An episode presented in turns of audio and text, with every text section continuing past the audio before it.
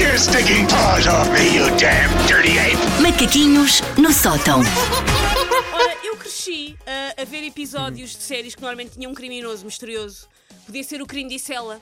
que eu adorava. Eu adorava, até que comecei a perceber qual é que era o truque para adivinhar sempre o Então, criminoso. Como é que era? Ah, era a pessoa que aparecia menos no episódio.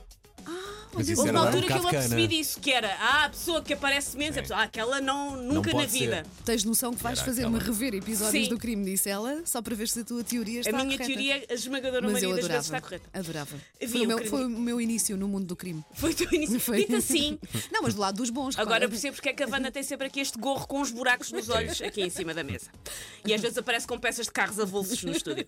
Ah, eu vi então o Crendicelo, o Poirot, o próprio Scooby-Doo, Uhum. que, tinha, verdade. que tinha crimes, onde normalmente o monstro do pântano era um agente da Remax que punha uma máscara de plástico para tentar desvalorizar um terreno. E que também aparecia muito pouco. E que também É verdade, aparecia é muito verdade, pouco, é normalmente era o que verdade. aparecia É menos. verdade. Ainda há pouco tempo vi um episódio que, que a trama era mais ou menos essa. eram quase sempre agentes imobiliários. Ele ia vender um, um parque infantil Sim. que já estava assim meio degradado Sim. e então fingiu que era um fantasma para espantar toda a O gente. Scooby-Doo é sobre vistos gold. Agora, olhando para trás, uma pessoa verdade, é percebe. verdade. Um, o facto, isto aliado ao facto de eu ter crescido num bairro relativamente perigoso da linha Sintra, deu-me então alguma tarimba mental para tentar resolver grandes crimes, grandes mistérios. Mas há um que é impossível, que é o maior clube de todos os tempos e que é, afinal, porque é que metade das minhas meias e piugos não têm pares? Essa o não que é tem- que isso essa não tem- aconteceu? não A ma- solução. A máquina de lavar Não tem solução. é, é o Mas- criminoso Mas a máquina de óbvio. lavar tem que é um compartimento Tem, secreto tem que lá, dá para tem. Nárnia? Tem. Eu acho que sim, O, eu acho que próprio sim. percurso que tu fazes do sítio onde depois a roupa a estender até à máquina de lavar, também toda a gente sabe que Eu esse, não esse moro, caminho é muito estranho, eu não é muito moro difícil. num T10 como tu.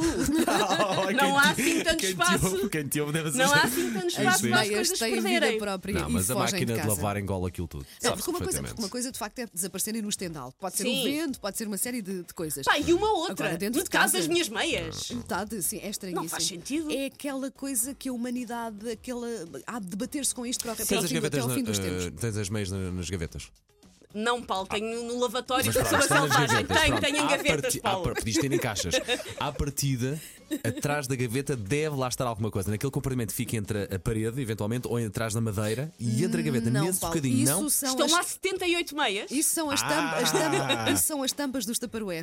Também. É que estão lá atrás da gaveta. Também. Caíram, caíram. Eu vou declarar então as meias como as médias do Rano Fabril, que ninguém sabe onde é que estão. Ahm, ou então, não sei, se calhar era suposto os casais de meias ficarem juntos para sempre, como os pombos e os pinguins, que supostamente uh, made for life, acasalam para a vida, mas afinal as meias discutem e separam-se numa relação fugaz tipo Casa dos Segredos. E eu imagino que as discussões das meias que se separam sejam mais ou menos assim. Eu vou tentar fazer o meu melhor sotaque brasileiro, mas com palavras que provavelmente não são brasileiras e não farão sentido. Sim. E então o que acontece às meias, na verdade, é isto. Diz a meia esquerda, meu bem, que se passa com você hoje? Está com cara de borboto.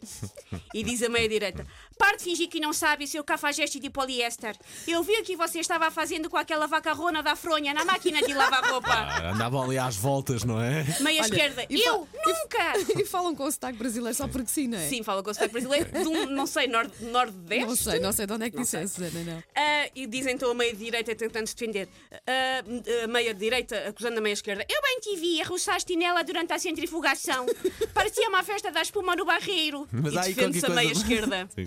Mas aquilo não, signi- não significou nada para mim. Tu sabes como é na máquina de lavar roupa. E Eu tinha bebido muito amaciador com cheiro a bosque encantado.